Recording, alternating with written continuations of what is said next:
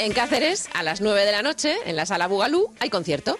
Actúan The Levitans, que andan de camino y vamos a ver por dónde van.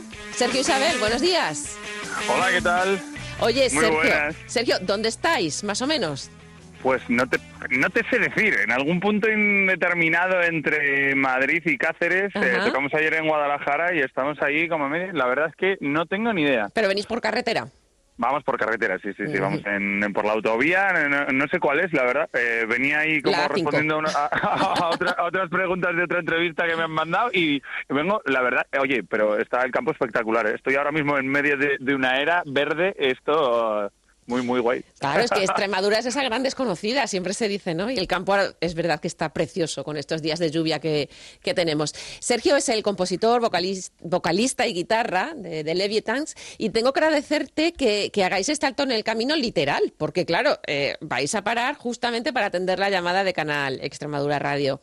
Estaba pensando que eh, habéis actuado, como ya has dicho, anoche en Guadalajara, hoy estáis en Cáceres, el próximo fin de también lo tenéis completo de bolos y así unos cuantos. Entonces, la cultura de club, la cultura esta de sala de conciertos, que más o menos se mantiene y creo que es muy favorable porque también mantiene a los grupos durante el invierno mientras llegan los festivales. Hombre, yo creo que sí. Yo siempre he sido un firme defensor de, de las salas. Me parece que los festivales están muy bien, ¿no? Como ese, a lo mejor, resumen del año, ¿no? De, de, oye, pues vas a un festival, ¿no? De una manera más, a lo mejor, eh, pues yo que sé, más lúdica, Mm. pongamos dentro de, de ese, ese punto que tiene la música que puede ser, ¿sabes? es cultura y es ocio. Entonces, como está ahí, parece que, que los festivales es más ocio. Me parece que en las salas eh, que te acercas a ver lo que, lo que es la parte más cultural, porque ves, por ejemplo, el abanico entero de un grupo. ¿sabes? Nosotros esta noche vam- vamos a tocar, eh, pues eso, nuestro repertorio completo como a nosotros nos gusta y en un festival tienes el tiempo muy medido, normalmente tienes mucho menos tiempo, entonces, eh, um, o sea, haces simplemente como, como una pequeña muestra, pero en una sala eh, el público puede ver lo que, lo que el artista quiere representar en ese momento y esto es normalmente como, como una retrospectiva de, de toda su carrera y me parece mucho más interesante. Por Ujú. eso hay que apoyar las salas y hay que ir, que además si, si no hay salas no podemos comer el resto del año y entonces no podemos vivir solo de la temporada de verano. No, no, y que para llegar a ese festival antes hay que girar y hay que darle vida al, a vuestro producto, que no deja de ser vuestro repertorio musical. Me gusta mucho eso que haces de plantearte la, la gira desde el punto de vista del público, ¿no? De lo que el público va a ver.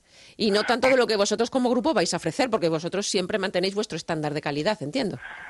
Hombre, claro, pero yo creo que me parece muy interesante. Yo, a ver, cuando vas a un concierto dices, hombre, hubiese molado que hubiesen tocado este tema, ¿no? Que, que es el Mm. tema que, que todo el mundo... Luego, eh, esto es arte y al final es muy libre, pero me parece que, que sí que debemos un respeto al público y eso...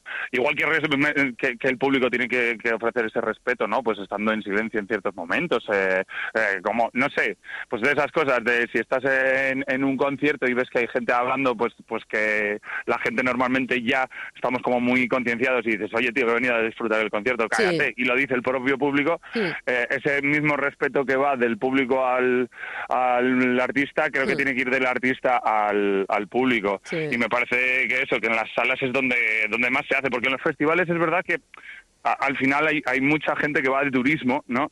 Y entonces, eh, pues puede venir mucha gente que sea fan, por ejemplo, nuestra a un festival, pero hay mucha gente que no nos conoce, hay gente que va con esa intención de, de conocer grupos nuevos y es muy guay, pero hay otra gente que a lo mejor está más al, pues a la fiesta, al Sí, botellón, y que es un poco más irrespetuoso, ¿no? Entonces, Sí. la sala me parece que es el punto, el punto guay, casi todo el mundo se sabe las canciones, es un ambiente muy familiar, muy cercano, Mm. y me parece que es eso, ¿sabes? disfrutas pues de ciertas canciones que a lo mejor no tocas eh, normalmente en un festival porque no hay tiempo, porque son a lo mejor del principio de la carrera de un grupo y cosas así, que, que, que es mucho más guay, es mucho más rico, ¿no? Eh, Yo me encuentro un poco en esas en ese grupo del que hablas, ¿no? Porque yo os he descubierto en 2023 con la presentación del nuevo disco, pero es que resulta que lo nuevo nuevo es que estas últimas composiciones son en castellano, porque en los dos discos anteriores habéis usado el inglés. Entonces, tú como compositor, ¿a, a qué se debe este cambio? Pues hombre, yo creo que es un poco también algo vital. eh, cuando tienes una carrera larga y cuando llevas haciendo música mucho tiempo, pues... ¿Cuánto tiempo principio- lleváis vosotros? Son por lo menos cinco años, ¿no? No, más, más. Yo haciendo, haciendo canciones eh, mucho más tiempo, pero el primer disco de Levitans que... Hay un primer disco que, que ya no está en, en, ningún sitio, que es de 2013. 2013. 2013. Y ese disco no está en ningún sitio, era en inglés, eran unas demos. Y luego ya grabamos otro disco que se llama Pero ¿cómo puedes decir, Sergio, en el año 2024 que el disco no está en ninguna parte? Eh, no, está en ninguna parte. ¿No se puede encontrar? Eh, solo se puede encontrar, eh, normalmente lo llevamos a algunos conciertos, no a todos. Ah. Porque es un disco descatalogado que, que no está en ningún lado, no se subió en su momento porque el, auge de Spotify fue más o menos en aquel momento y no estaba en ningún lado. Y, y, además es un, es un disco pues que sí que parece que tocamos un tema, pero pero y hoy esta noche seguramente caiga. Pero pero es un disco, ya te digo, de, aquel entonces y luego hemos ido cambiando, hemos ido evolucionando. En 2016 hubo otro disco más cortito que se llama Coimbra, que fue con el que fichamos con un sello de Madrid bastante conocido. Lo puedes decir, con Subterfuge, claro. Sí, con Subterfuge. Y, y con ese sello que, que fichamos sacamos ya el disco Enola, que fue el que sacamos en 2019, que es el que ya, pues con el que nos ha conocido más gente en inglés y después en, empezamos a sacar singles después de pandemia porque se cortó todo un poco, ¿no? Ya, ya lo sabemos todos, es, como muy manido ya oírlo, pero... Eh, y luego ya hemos sacado un, un, 2023 Futuro Inmediato, que es el primero en castellano. Todo esto sí que está en Spotify y en las plataformas. Eh, se puede, uno cuando va a un concierto generalmente se informa y se puede escuchar para luego disfrutar de esa versión que vamos a ver luego en directo.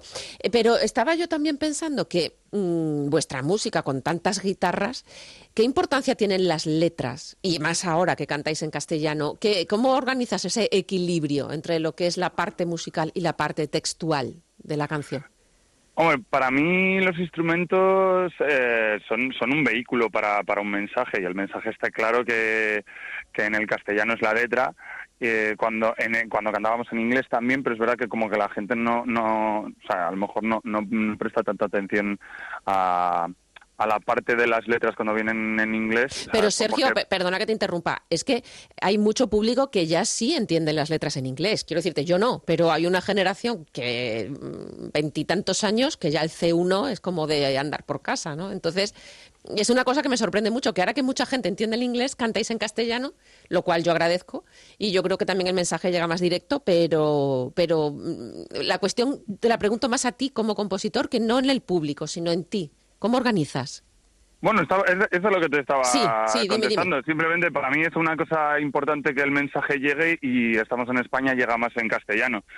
ya está. O sea, soy comunicador. Eh, al final lo que quiero es también que pues que se entiendan mis... O sea, mi, llegó un momento en el que cantando en inglés eh, por mucho que, lo que tú digas sea cierto, de que cada vez más gente sabe inglés, había un gran porcentaje de gente que se me acercaba y me decía, me encanta vuestra música, qué pena que no lo entienda. Y entonces eh, llega un momento en el cual, eh, cuando ves que está creciendo el público y que vas a cada vez a más sitios, viene más gente, y, y, como que me faltaba una pieza. Me faltaba esa mm. pieza que era, que era el contacto con, con, con, el público, ¿sabes? Era de, me encanta, pero ojalá saber lo que dices, ah, ¿qué dices hmm. esto? Vale, guay. Ya, ya, ya, ya. Y entonces eh, con el castellano eso, esa brecha se ha roto hmm. y, creo que ha sido uno de los puntos para que, Sergio, eh, vamos, a, vamos a escuchar sofisticado eh, para que la escucha sea más activa. Háblanos de vuestro estilo, ¿cómo lo defines? Bueno, yo creo que somos un grupo bastante... Mm, a, grandes rasgos somos un grupo de rock alternativo y para eh, creo que hay que escuchar varias canciones para darte cuenta un poco del abanico porque no somos un grupo muy cerrado. Hay otros grupos que a lo mejor sí que dicen no es un grupo de punk un grupo de garaje nosotros somos un grupo de rock alternativo y creo que bastante amplias nuestras influencias. Pues nada ya está, hay que ir a veros. No sirve, no sirve de no hay otra alternativa. Es que de todas maneras eh, preguntarle eso al, músico es, que es ponerle entre la espada y la pared. bueno, Sergio, pues no, no, no, no, no era mi intención. Eh, disfrutad del viaje, que lleguéis muy bien a Cáceres. Recuerdo que es a las 9 de la noche en la sala Bugalú. Estarán todo, todo el grupo y estará todo el público dispuesto a disfrutar con Leviathans. Gracias por atendernos. Muchas gracias a Tierra. Que, vaya todo muy bien. Y a todo el mundo. Muchas gracias. gracias, adiós. Que vaya genial, chao.